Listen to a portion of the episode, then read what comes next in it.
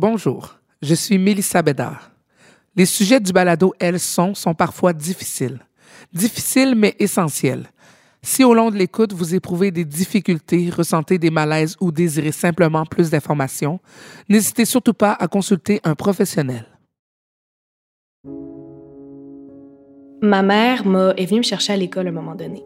Puis elle m'a dit Ah, petit rendez-vous chez le médecin. On va chez le médecin. Puis, euh, comme quoi c'est un rendez-vous super normal, je rentre là, je m'assois et là, ma mère dit Ma fille ne mange plus, faites quelque chose. Là, j'ai 16 ans, je suis assise dans un bureau avec un médecin. Ma mère vient de mettre mon, mon- mon plus gros secret, ma plus grosse douleur sur la table. Je peux plus mentir. Là. Je- non, non, non. là. T'es pris devant le fait accompli de ça se passe maintenant.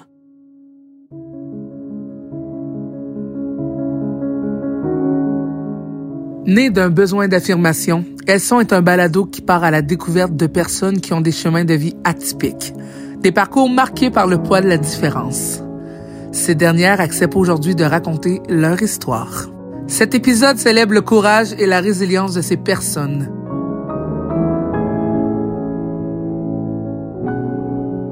Je m'appelle Milissa Bédard. Vous écoutez Elles.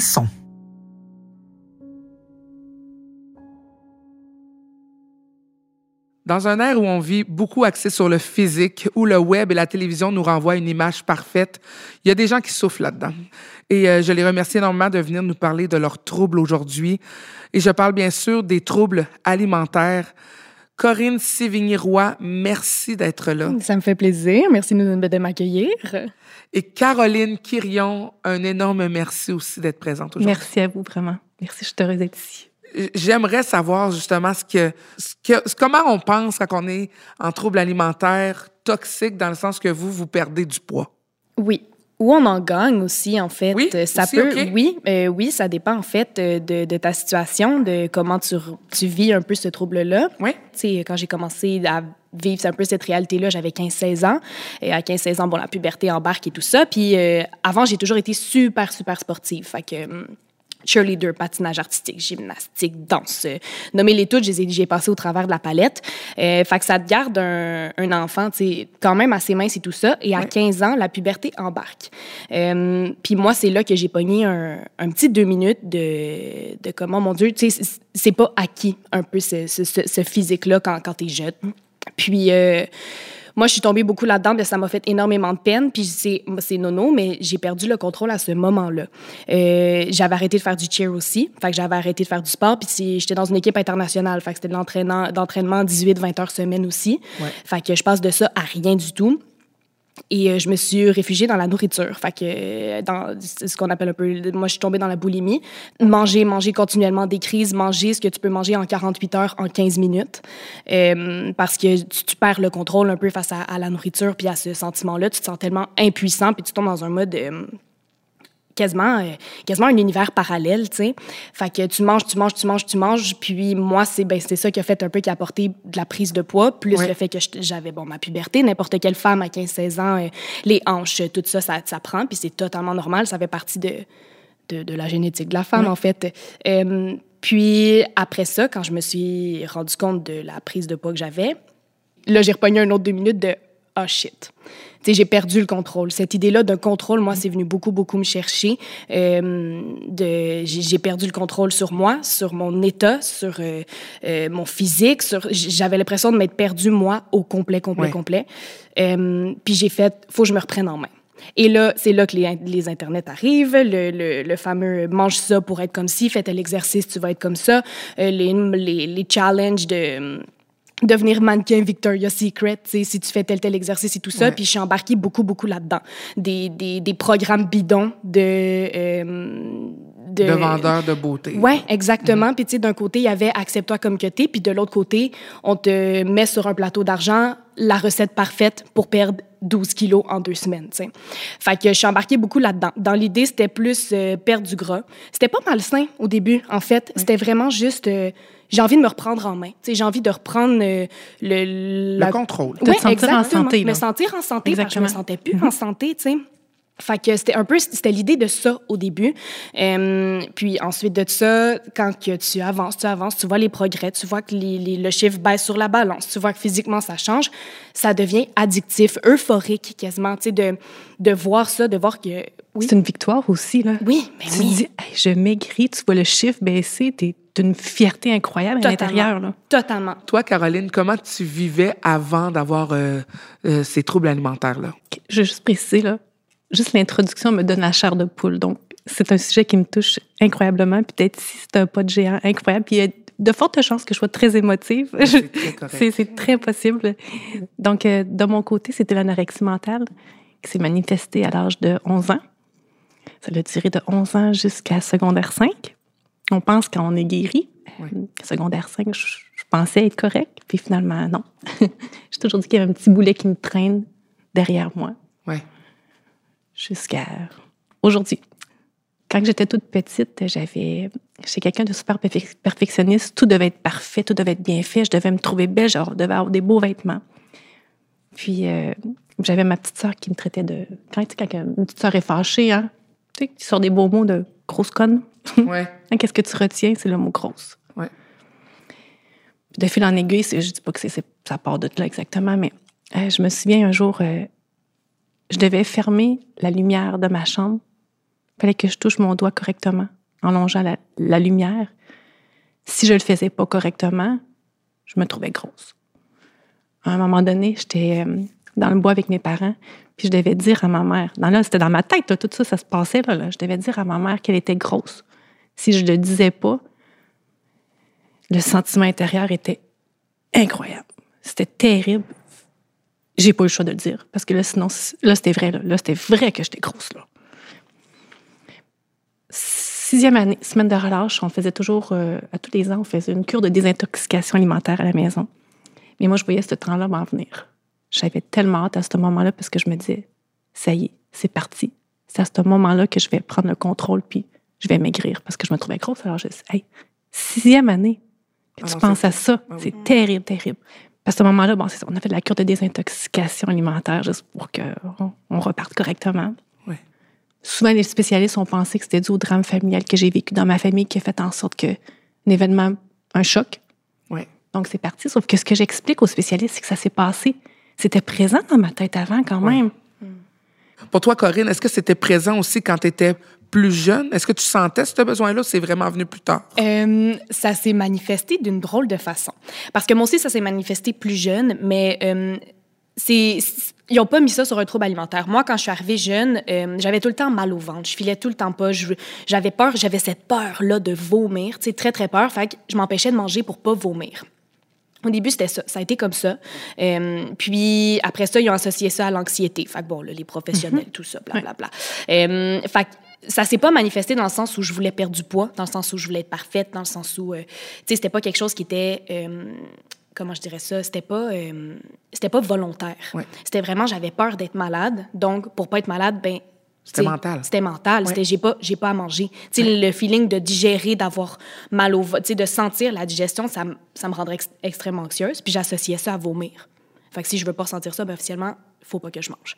Fait que ça s'est manifesté plus comme ça sans passer par le trouble alimentaire, puis on m'a dit, ben c'est probablement juste un trouble anxieux. Tu sais, c'est probablement juste anxieuse, puis euh, comme enfant, tu, tu, tu utilises des mécanismes qui sont très maladroits.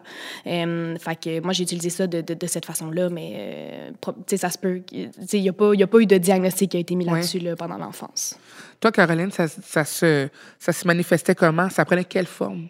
Mais dans le fond, c'est ça. À sixième année, de, de mon été de sixième année à secondaire 1, c'est là que j'ai commencé à manger que des pommes.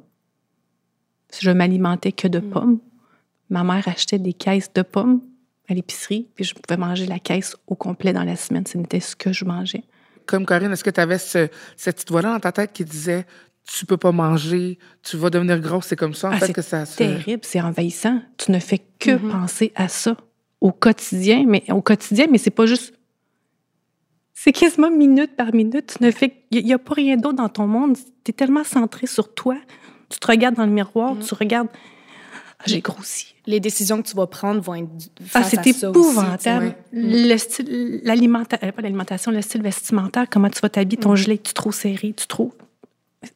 ce n'est que ça. Le reflet que tu as de toi dans le miroir, ça ressemble à quoi? Mettons que je te demande, c'est-tu une femme mince que tu vois dans le miroir ou c'est une femme qui a des courbes?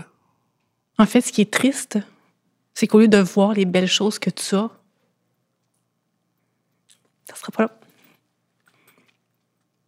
Au lieu de voir les yeux que tu as, les beaux yeux que tu as, les, les belles lèvres que tu as, tout ce que tu vois, c'est les petits bourrelets que tu penses avoir, que dans le fond, tu n'as pas.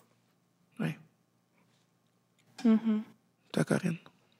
Moi, c'est ça se manifeste d'une autre façon, dans le sens où je sais, du moins maintenant, je, je suis encore en, en train de- d'essayer de, de guérir de ça, parce que ça s'en va pas du jour au lendemain, mais euh, j'ai quand même cette vision. Tu sais, ça se manifeste de deux façons. Il y a d'un côté où je le sais que je suis en santé, je suis pas en surpoids, je suis pas en sous-poids, je suis dans un poids santé normal, je fais du sport, je, je- je suis active, je, je suis correcte. Puis il y a d'un autre côté qui fait comme, ouais, mais c'est pas assez. Fait un peu comme toi, j'ai un peu ce côté-là qui me dit oui, mais non, Corinne, c'est pas assez. Tu, de- tu devrais perdre tant de poids, tu devrais faire ci, tu devrais faire ça, des, des- du désintox tout le temps. Cette voix-là Mhm. est constante. C'est là que je disais tantôt quand on parlait de boulet. J'ai un petit boulet qui me suit, c'est ça, dans Tout le temps. Tout Et le là, la voix. Oui, exactement, exactement. Fait tu sais, il y a d'un côté où tu le sais, là, tu t'es rationnel quand même Ouais. là-dedans. Tu sais, tu perds pas le contrôle de, de tout ton, ton état mental, t'es rationnel, tu le sais. Mais c'est tellement fort, puis ça prend tellement une grosse part. Comment tu vas t'habiller, où tu vas aller, euh, qui tu vas voir, à quelle heure tu vas y aller, euh, comment tu vas t'y rendre. euh, tout ça, c'est tout réfléchi par ces petites voix-là. Fait que c'est c'est encombrant, c'est envahissant, effectivement. C'est une vision envers toi ou c'est beaucoup la vision que l'autre pourrait avoir de toi? Oh, la question est bonne. Mhm. J'adore la question. De mon côté, c'est- avant, c'était le regard des autres. C'est puissant, là, le regard de l'autre personne. Ouais. Mais aujourd'hui, c'est complètement différent. C'est le regard que j'ai de moi. Le regard des autres, ça m'importe plus. Comprenez-vous? C'est vraiment moi qui je suis aujourd'hui. Fait que là, est-ce que tu penses que c'est plus, c'est plus dangereux vu que c'est toi-même avec toi-même?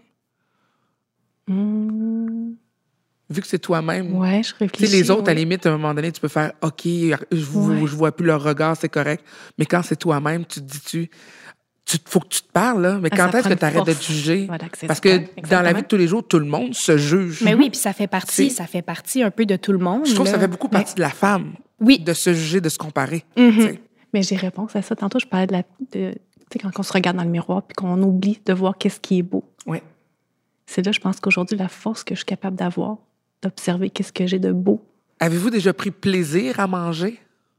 Ah, mon Dieu, oui. Ah, mon Dieu, oui. Euh, premièrement, prémisse, je viens d'une famille italienne. Fait que la nourriture, là, c'est des buffets, c'est des... Ma, ma grand-maman, elle se prépare une semaine avant de nous recevoir. Fait que, tu sais, c'est- quelque chose qui est extrêmement festif. Fait que j'ai toujours pris plaisir à ça, jusqu'à temps que, bon, je tombe dans ce qui était l'anorexie. Mais oui, j'ai déjà eu ce plaisir-là. Tu sais, c'était associé à des beaux souvenirs, à des moments de famille, euh, à une réunion, à voir mes cousins, cousines, à jaser, parler de où est-ce qu'ils sont rendus, voir ces gens-là. Euh, ça a déjà été associé à quelque chose de tellement beau. Puis il y a eu une dérape, puis à, à ce moment-là, tu tu t'apprécies plus ces moments-là. Tu vois plus les moments de famille, tu vois plus les beaux moments, tu vois les calories, tu vois les glucides, tu vois la protéine, tu vois, tu vois tout ça. Puis tu oublies de lever ton regard puis de voir que autour il y a un beau moment, tu sais. Toi, Caroline, as-tu déjà pris plaisir à manger? Aujourd'hui, je suis capable de dire. Je suis capable de savourer l'aliment. Ouais. Est-ce que je prends plaisir à manger? Non. Avant 11 ans, est-ce que tu étais capable? Avant d'avoir- 11 ans. Oh mon Dieu, que j'aimais tellement manger. C'est ça qui est très, très... Hey, je mangeais des desserts à n'en plus finir. C'était tellement bon. Aujourd'hui, je- depuis l'âge de 11 ans, j'ai pas mangé de chips, de fast-food, de dessert. Tu sais, mon petit garçon de, de 8 ans. Maman, est-ce que tu aimerais avoir un morceau de chocolat? Non, maman n'en mangera pas, non, merci. J'ai aucune idée que ça goûte du chocolat. Je sais plus qu'est-ce que ça goûte. Oh my- On revient après une pause. Si on retourne un peu en arrière, puis je vous demande, euh, avec les autres jeunes qui vous entouraient, là, on s'assoit à une table à l'école, au secondaire, au primaire, on mange tout le monde ensemble. Ça ressemblait à quoi, 11 Oh ans, mon Dieu! de devoir cacher, entre parenthèses? Si j'ai tellement de choses à raconter. Caroline, vas-y. Oh mon Dieu! Là, on tombe dans avec les amis. Oui, exactement. On tombe dans mon adolescence. Ouais. Donc, de secondaire 1 à secondaire 5. Que j'ai de souvenirs. Incroyable. les amis étaient tout au courant de toute ma situation. OK. Sauf que ça venait me, ils venaient me titiller. Entre autres, je vous donne l'exemple. J'étais dans un party de filles, au secondaire. On faisait un échange de cadeaux. Quel est le cadeau que j'ai reçu? Êtes-vous prêtes, mesdames? Ah, mon Oui. Dieu. Terrible. J'ai encore cette image-là dans la tête. Tu sais, la barre de chocolat Mr. Big, mais format géant. Ouais. Oh, mon Dieu, Ah, c'est c'est le horrible, cadeau que j'ai. C'est horrible. L'influence des amis à l'âge d'adolescence, quand tu as un trouble alimentaire, c'est incroyable le sentiment. Puis quand tu les regardes, le regard que tu sors vers elles, pour toi, elles sont minces, sont parfaites. Mhm. Tu te regardes à côté, puis tu te trouves pas belle. Mais essaie de te complimenter. Mais non, Caroline, ça va, t'es correcte, t'es belle, t'es belle. Mais t'as l'impression, moi j'avais l'impression qu'ils se sentaient obligés de me le Mais dire. voilà, exactement, tu ne croyais pas. Tu ne croyais pas à ces compliments-là. Non. Puis probablement qu'ils étaient sincères. Mais tu es tellement jeune, tu es tellement naïve, tu n'as tellement pas d'expérience que Mais non. tu les crois pas. À 16 ans, ça m'arrivait de boire de l'alcool. hein, Quand tu es jeune avec les amis, hein, tu t'amuses. Et j'ai reçu le commentaire que, tu sais, Caroline, quand tu bois de la boisson, ça fait engraisser. Du jour au lendemain, Puis moyen, fini. puis moyen d'avoir du Terminé. plaisir, plus Terminé. moyen sans que quelqu'un fasse un commentaire puis que ça vienne te chercher. Parce que tu peux dire ça à n'importe qui. Hey, tu sais, euh, c'est pas trop souvent l'alcool, c'est une petite bédaine de bière, peu importe. Ouais. Tu sais, ça peut, les gens peuvent prendre ça de façon comique, tu sais. ouais. Mais quand tu es atteint déjà de base par ça, tu essaies d'avoir du plaisir un moment puis que tu as un commentaire comme ça qui ressort. incroyable. Ah, tu t'effondres. Puis pour la famille, quand ils vous voient maigrir, maigrir, Ah, ou vous vous cachez, on vous voit pas, est-ce qu'ils sont au courant? Est-ce qu'ils essaient de faire quelque chose pour vous protéger? Tu deviens une excellente menteuse. Parce que, d'une part, tu le sais que ce que tu fais en ce moment, c'est mal. Ouais. Si les gens autour de toi s'en rendent compte, ils vont essayer de t'empêcher de faire ça. Ouais. Puis tu as ce but-là, tu as cette envie-là, t'as- tu c'est plus fort que toi. Puis, bref, peut-être qu'on va y revenir tantôt, mais moi, j'avais trouvé des blogs où j'avais une coach de troubles alimentaires qui me poussait à faire des choses à fait que tu veux lui plaire à elle aussi puis si mes Oh, parents savent Dieu. si mes parents savent que ça ça se passe eh ben là c'est fini le téléphone c'est fini tout tu sais tout tout tout devient tout est fini là fait que je suis devenue une excellente menteuse. Fait- mais ils voyaient, tu sais, tes parents, ils, ils te connaissent très, très bien, surtout quand tu as 14, 15 ans. Ben oui. Ils savent qu'est-ce qui se passe. tu sais, Ils Ouais. sont pas, euh, tu sais, ils sont pas euh, aveugles face à ça, mais sont un peu impuissants. Ils peuvent essayer de t'aider, de, de- de t'apporter de l'aide psychologique, de t'apporter, tu sais, de, de- de t'aider, mais tu vas aller en thérapie pendant quoi? Une heure? Tu vas retourner chez toi. Ça Tu vas retourner, tu vas retourner. recommence. Oui, ça recommence tout le temps, tout le temps. Quand j'ai commencé plus en secondaire euh, 3, par exemple, à, à réduire mon alimentation, à couper des groupes d'aliments, j'arrivais là avec ma petite poignée d'amandes, puis euh, on enjoy le dîner entre amis, tu sais.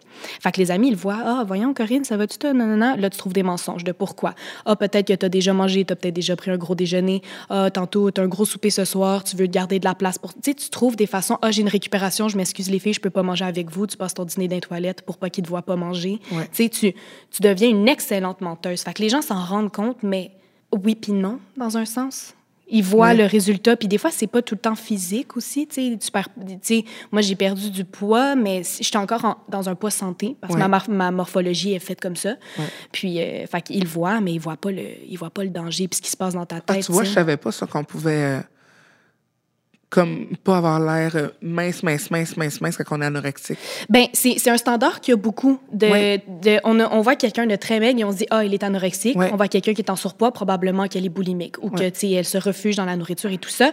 Mais moi, j'ai des gros, des, gros os, tu sais, peu importe ma morphologie, tu sais, je suis italienne, j'ai des bonnes hanches, tu sais. Fait que même si je perds du poids, mes os, ma, ma, ma carrure est faite d'une façon que jamais que j'aurais l'air d'un petit mannequin Victoria's Secret. Ouais. Jamais, jamais j'aurais l'air super, super maigre. Mais mentalement, c'était horrible. C'était, c'était, c'était horrible. C'est, c'est ça qui est traître aussi avec ce trouble-là. J'imagine que pour toi aussi, ça a été un peu ça. Ça se voit pas. Mais moi, c'est au contraire. Ah ouais? Oui, vraiment. Vas-y, vas-y, je suis curieuse. Côté famille, euh, je- moi, tu vois, tu parlais de mensonges, impossible. Hmm. Aucunement. C'est comme si je m'affirmais. Les gens savaient autour de moi que j'étais anorexique. OK. Mes parents, ils ont tellement fait d'efforts épouvantables pour m'aider. C'est incroyable. Puis tu sais, qu'est-ce qui est triste aujourd'hui? Tu sais, quand tu es plus vieille, tu, tu réalises plein de choses. Hein?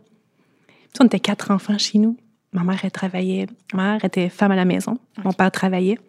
Puis aujourd'hui, tu te dis, mes parents travaillaient tellement fort pour apporter de la nourriture sur la table, puis moi, je refusais de manger. Ça, c'est terrible. hein? Mhm. Mes parents, ils m'ont ils ont tellement fait des efforts pour que je consulte différents spécialistes. Mais ça revient à ce que tu disais. Tu vas voir un spécialiste, mais tu reviens seul avec Mhm. toi-même, Mhm. dans tes pensées. Mais toi, Caroline, comment tu, comment tu faisais ou comment tu fais pour survivre à ça? Ah, comment tu fais pour survivre? Oh mon Dieu. Hey, je me souviens au secondaire, avec les pommes que je mangeais, j'arrivais le soir en autobus. J'étais tellement vidée d'énergie. Puis j'arrivais le soir, à la table, tout le monde à la table. Hein? Moi, je mangeais pas. Je mangeais des pommes. Un coup, j'avais terminé, mais là, tu te fais regarder avec tout le monde. Puis là, ben, mon père, ma mère, ben, mange, Caroline. Non, c'est impossible. Il n'y a personne qui va me faire manger. Personne. Oh, wow. T'allais-tu jusqu'à te fâcher, mettons? Ah oui, mais c'est Si sûr. on essaie de te Mhm. pousser, là? Mais Non, mais c'était. Puis c'est pour ça, quand mes parents se sont rendus compte que j'acceptais de manger des pommes, c'est là que ma mère a compris que si au moins je peux lui donner un petit peu quelque chose à se mettre sous la dent, je vais dire en acheter des pommes, c'est pour Mhm. en manger. Ils veulent que tu survives là-dedans aussi. Ils voient que tu manges quelque chose, ils vont Ouais. l'acheter en profusion parce qu'ils vont se dire au moins, au On moins c'est ça, c'est mieux que rien. sais. C'est exactement. pareil pour toi aussi? Ah oui, oui, les galettes de riz, moi, j'ai, je mangeais ça à, à profusion. Fait que chez Costco, mes parents, ils dévalisaient, tu sais, puis ils, ils- ils donnent ce que tu ce que acceptes de manger parce que, Mhm. tu sais, tu parlais un peu, tu as posé un peu la question sur la colère et tout ça. Moi, j'ai sortir du restaurant, claquer la porte, euh, puis parler à personne, puis, tu sais, des, des grosses, grosses crises de colère, puis de... Tu sais, c'était pas juste une petite... Tu sais, c'était pas juste un petit grognement, là. C'était, c'était tassez-vous, là. Tassez-vous, là. Fait vu qu'ils ils voient que tu réagis comme ça, ils veulent pas que tu t'éloignes non plus, tu sais, ils veulent pas ils veulent pas te voir partir, fait qu'ils donnent ce qu'ils peuvent juste juste assez pour que tu restes puis qu'il y ait encore ce contact là avec toi. Fait que oui, ils achètent ce qu'ils peuvent pour euh, pour te nourrir.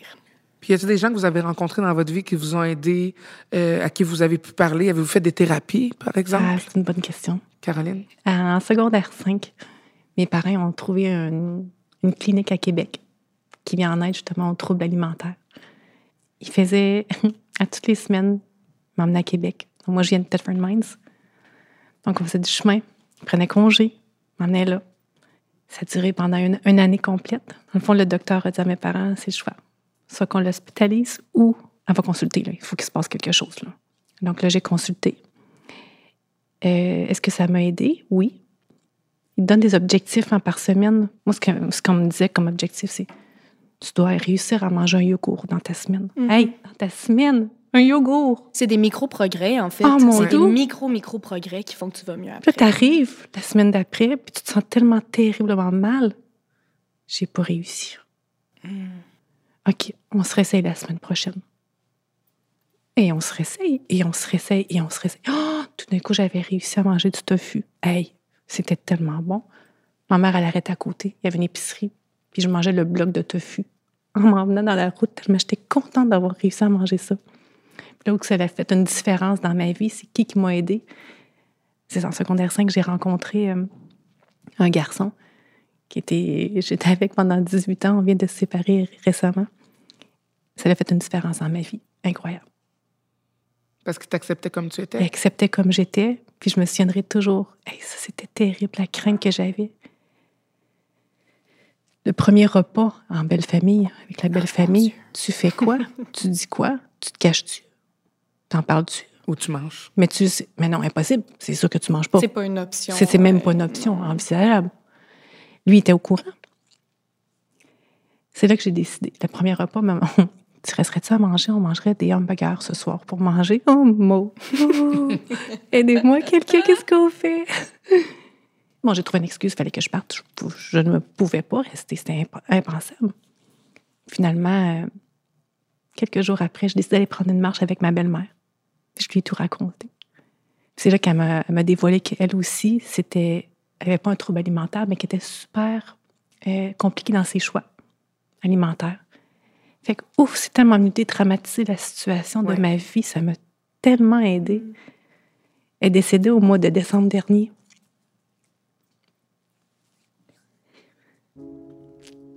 Je savais que ça allait arriver. hein.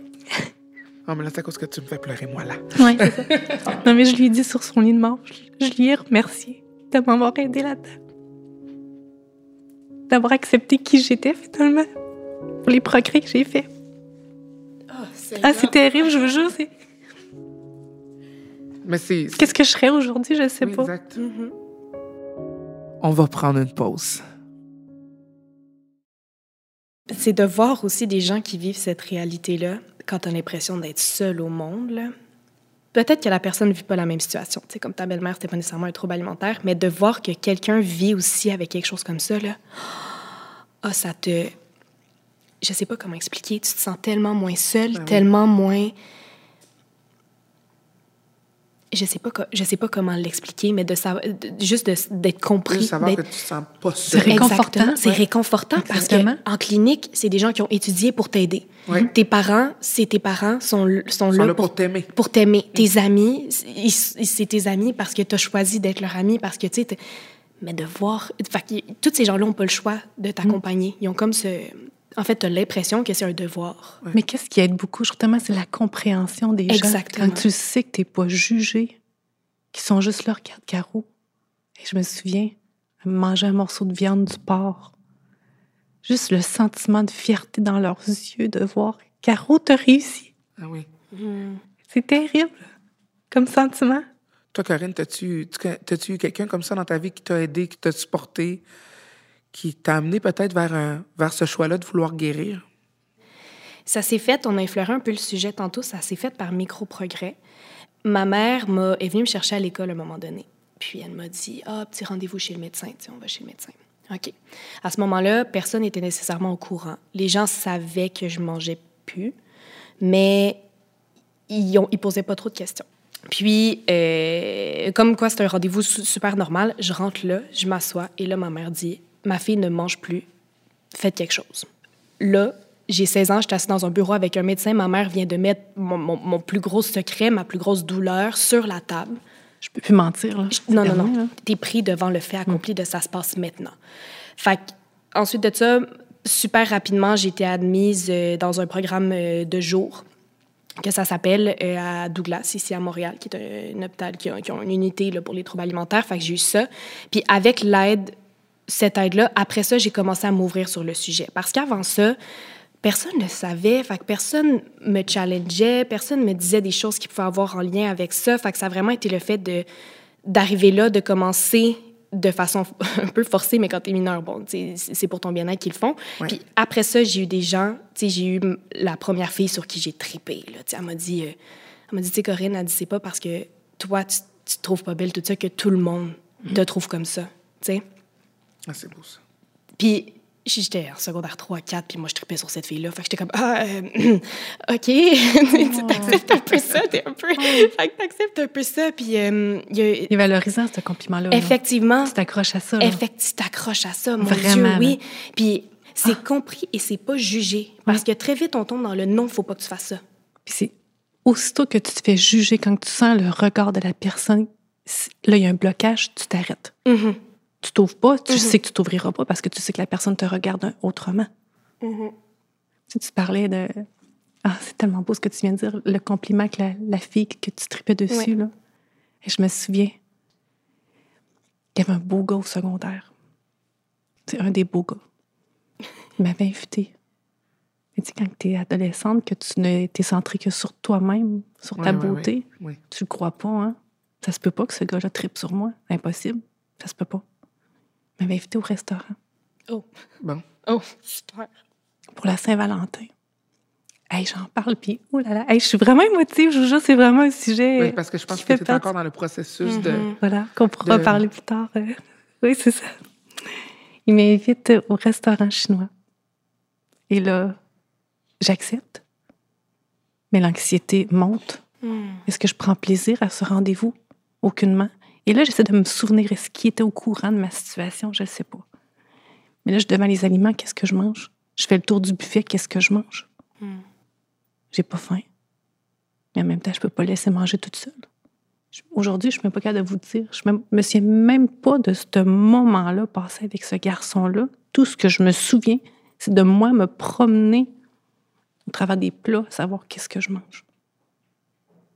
Mais il y a tellement de moments comme ça du secondaire T'oublies que d'apprécier. j'ai pas vu passer. Moi, c'est ça qui me, c'est ça qui me touche. Je pense que tu as essayé d'effacer. Ah, J'étais tellement concentrée sur Ouais. mon alimentation, sur mon physique. sur- Il y a tellement de beaux, beaux, beaux moments. Puis aujourd'hui, je, je vois tellement la vie autrement. Comment tu la vis, euh, comment tu la vois aujourd'hui, la vie? Aujourd'hui, je m'accroche tellement sur les beaux moments. Tu sais, la, la gratitude pour moi aujourd'hui d'être là, là c'est un Ouais. pas de géant. Vous pouvez pas savoir à quel point je peux apprécier ce moment-là, justement de m'ouvrir. J'ai un rêve que je chéris depuis des années, de pouvoir justement faire des conférences, m'exprimer pour justement aider des jeunes femmes, des jeunes hommes. Justement, comme étant enseignante, si je préfère une différence dans la vie de quelqu'un, ça fait... Oh mon Dieu! Je vais te poser une question, oui. c'est euh, puis qui va sûrement aider beaucoup de gens. Quels sont les signes euh, qu'on peut voir qu'une jeune femme souffre? Ah, est-ce qu'on le voit? Bien, je vais répondre à la question. Cet été, j'ai souffert. Est-ce que ça paraissait dans mon visage que je souffrais de ça? Non. Parce qu'on ne sait, c'est pas écrit. Tantôt, quand on s'est rencontrés la première fois, c'est ça que je lui disais. Ouais. C'est pas écrit dans notre visage qu'on souffre ou qu'on a souffert de ça. Ouais. J'enseigne en deuxième année du primaire. Puis j'ai deux petites filles, constamment, qui vont passer dans le mir- devant le miroir. Puis qui vont se baisser le gilet, Ben oui. qui vont se regarder, puis qui vont se placer les cheveux. Ah, c'est de plus en plus Mais jeune. c'est Mais- ancré dans notre Mais société. je, je, tu sais. je- À cause des réseaux sociaux, vous pensez? à cause de tellement, tellement de choses, Ouais. tellement de... Tu sais, j'ai une petite sœur de 7 ans, puis ils ont tous accès à la tablette, bon, déjà là, puis Ouais. ils voient, tu sais, des, des vidéos de des choses comme ça. C'est quelque chose qui est tellement accessible, cette idée-là d'être belle, d'être tout le temps parfaite, d'être tout le temps... Tu sais, les, les, les princesses, tu sais, c'est nono, mais tu regardes une princesse quand t'es enfant... La princesse, tu sais, Cendrillon, est, est, est- est toute, tu sais, amochée, elle voit une, la fée marraine et boum, elle devient parfaite pour séduire un homme. Fait que Ah, déjà là, c'est ancré dans la tête des enfants. Fait on a beau, on a beau vouloir éviter ça, tout ça, tu sais, tu vois tes deux petites filles, tu sais, c'est, c'est nono, mais c'est des messages qui passent par ce qui nous entoure, le divertissement, la Ouais. société, le tout, Vraiment. tout, tout, là. Mais indirectement, Mhm. sauf qu'une personne qui n'a pas souffert de ça ne le verra pas. Portera pas attention à ces détails-là. Moi, le regard que j'ai sur ces deux petites filles-là, oui, je le perçois. Ouais. Qu'est-ce que vous diriez à des femmes, des filles, des jeunes filles comme vous qui, qui souffrent encore d'anorexie, de boulimie et autres, de troubles alimentaires, et qui sont en ce moment dans leur chambre, qui nous écoutent, sont seules, puis ils se sentent seuls? Qu'est-ce que vous leur diriez? Ça va faire pleurer. Et mon Dieu, moi aussi, je viens de pogner. Ah, Je vais commencer avec poule. toi, Corinne. Je commence toujours avec Caroline. Je vais commencer avec Corinne. Euh, je lui dirais, premièrement, euh, que ce que tu fais, c'est assez. T'en fais pas trop, t'en fais pas pas assez, t'es déjà assez. Parce que vouloir être plus, vouloir être moins, vouloir... Le verbe vouloir, ça, ça te pousse à faire des choses tellement effroyables. Puis ça revient un peu à l'idée de, de tantôt de t'apprécies pas ce que t'as. T'apprécies pas tes moments secondaires, t'apprécies pas tes passions, t'apprécies pas... Puis tout ce que t'as en ce moment, tout ce que tu veux avoir, tes rêves, tes ambitions, tout ça, ça vaut tellement, tellement, tellement plus que le chiffre écrit sur une valeur nutritive. Puis c'est quelque chose que j'ai eu de la misère à comprendre assez vite. Le chiffre sur la balance, ça définit pas que- qu'est-ce que je suis. Ça définit pas, c'est pas mon niveau de perfection, c'est pas mon niveau. Puis toutes tes imperfections sont parfaites. Ça fait de toi la personne que tu es, ce que, ce que les gens vont apprécier de toi, ce que les gens vont, vont remarquer, vont, vont vouloir apprendre sur toi, tu sais. Fait tout ça, là, c'est une perte d'énergie, c'est une perte de temps, c'est... Les jeunes filles, les jeunes hommes, les personnes qui, qui souffrent de ça valent tellement, tellement, tellement plus que ce qu'ils pensent valoir. C'est beau ce que tu Très dis. beau. Quand j'étais plus jeune, moi, je pensais qu'on était belle physiquement avec les formes qu'on avait. Tu sais, si on était mince, on était belle. Aujourd'hui, ce que je pourrais dire justement à ces jeunes femmes-là ou à ces jeunes hommes-là aussi qui souffrent, t'es pas belle ou beau à cause de ton physique, mais tellement de ce que tu dégages comme personne, du sourire, du regard. Si tu pourrais te regarder dans le miroir puis te trouver au moins trois belles choses que t'aimes de ton corps, ça peut être tes cheveux, ça peut être tes oreilles, ça peut être n'importe quoi, mais accroche-toi à ça. Quand tu te regardes dans le miroir, regarde-toi dans les yeux. Arrête de regarder seulement ton ventre, tes hanches, parce que les gens, quand ils te regardent, ils vont vraiment te regarder dans les yeux puis sentir ce que tu vaux finalement, la valeur que tu as.